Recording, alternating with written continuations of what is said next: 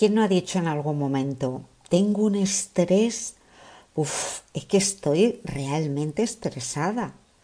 O mm, necesito unas vacaciones a ver si se me pasa este estrés que tengo.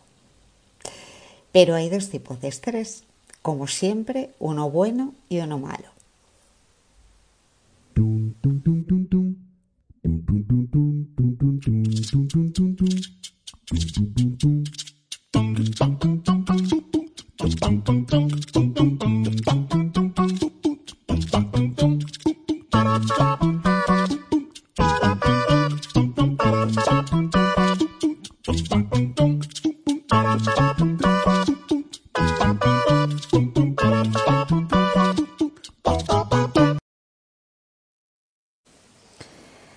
Hola, ¿qué tal? Te doy la bienvenida a un episodio de En la Luna se vive mejor, un espacio donde se hablará de la vida en general y de psicología en particular.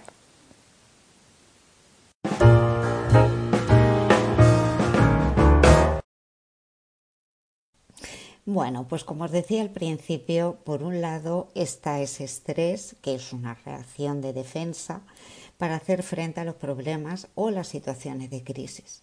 Este, bueno, no es malo del todo, digamos que bueno, porque hace que nuestro rendimiento aumente y provoca además una descarga de adrenalina. Pero luego hay otro estrés que no es tan bueno y es el que consiste en la reacción que tiene nuestro cuerpo cuando una situación sobrepasa nuestro sistema de defensas. Esta carga llega a tener como consecuencia un desorden fisiológico, de cualquier manera, ninguno de los dos es bueno del todo. Digamos que el menos malo puede llegar a ser perjudicial si estamos en estado de alerta demasiado tiempo. Hay veces que nos tomamos un poco a broma el tema del estrés, se queda como una eh, muletilla, como una coletilla. Hay que estrés, hay que estrés. Y es que de verdad, es que el estrés puede llegar a provocar bastante más problemas de los que nos pensamos.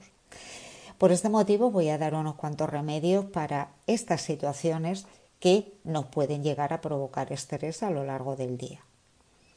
Por un lado, intenta organizar vuestro día eh, de acuerdo a las capacidades reales. No intentemos hacer varias cosas a la vez porque no se puede y al final llega la saturación y el agobio. Por otro lado, deberíamos empezar a decir que no a esas relaciones y compañías que sabemos que terminarán poniéndonos de los nervios. Si ya ha pasado más de una vez, incluso más de diez. Sabemos que hay ciertas personas que van a conseguir ponernos mm, a mil por hora y nos van a hacer que estemos rumiando, rumiando lo que nos han dicho y fíjate, y qué tal y qué cual. Pues para qué vamos a continuar dando más oportunidades a ese tipo de relaciones si no van a cambiar. Porque además ni podemos ni, ni probablemente esas personas tengan la intención de cambiar. Lo que sí que podemos hacer es elegir con quiénes eh, vamos y de quiénes nos rodeamos. Otra cosa importante es establecer un tiempo en la agenda, pero tal cual, o sea, coger la agenda y bloquear un espacio al día, a la semana, dependiendo de, la frecuencia, dependiendo de tus obligaciones, para hacer un hobby, algo que te haga sentir bien. Sí, un hobby, un tiempo de descanso y desconexión. ¿Por qué agendamos un montón de cosas y por qué no agendamos el hecho de este rato es mío, este rato le voy a dedicar a dibujar o le voy a dedicar a estar tumbada en el sofá porque es lo que verdaderamente me apetece o a mirar qué están poniendo en todos los canales de la televisión o a sentarme a leer un buen libro. ¿Por qué no lo agendamos? Y por supuesto, no vale agendarlo. Esto no es como la lista de la compra, que por lo menos a mí me ha pasado alguna vez. Sí, sí, sí, yo lo apunto, yo apunto todo lo que tengo que traer del súper esta tarde. Luego llego al súper y no me he llevado la lista. Bueno, ya está. Cada uno tenemos nuestras cosas, ¿no? Entonces, ¿por qué no agendamos el tiempo de ocio, el tiempo para dedicarlo a un hobby y lo llevamos a cabo? Y ahora voy a dar otro consejo que probablemente vas a decir, sí, bueno, pero eso yo lo hago. Bueno, bueno, se trata de reír. Sin más, sí. La risa, aunque no lo creáis, puede ser un complemento terapéutico, la risoterapia. No infravaloremos el, nivel de, el, poder de la risa perdón, como una manera de liberar la tensión y posteriormente sacar hacia afuera la emoción. No vale decir, no, no, si yo me río varias veces al día porque digo, ah, ya, sí, sí, sí, es verdad. No, eso no es reírse. O cuando saludamos a alguien, hola, hasta luego, venga, ya nos vemos. No. O sea, yo me refiero a reírnos hasta que nos duela el estómago, tal cual.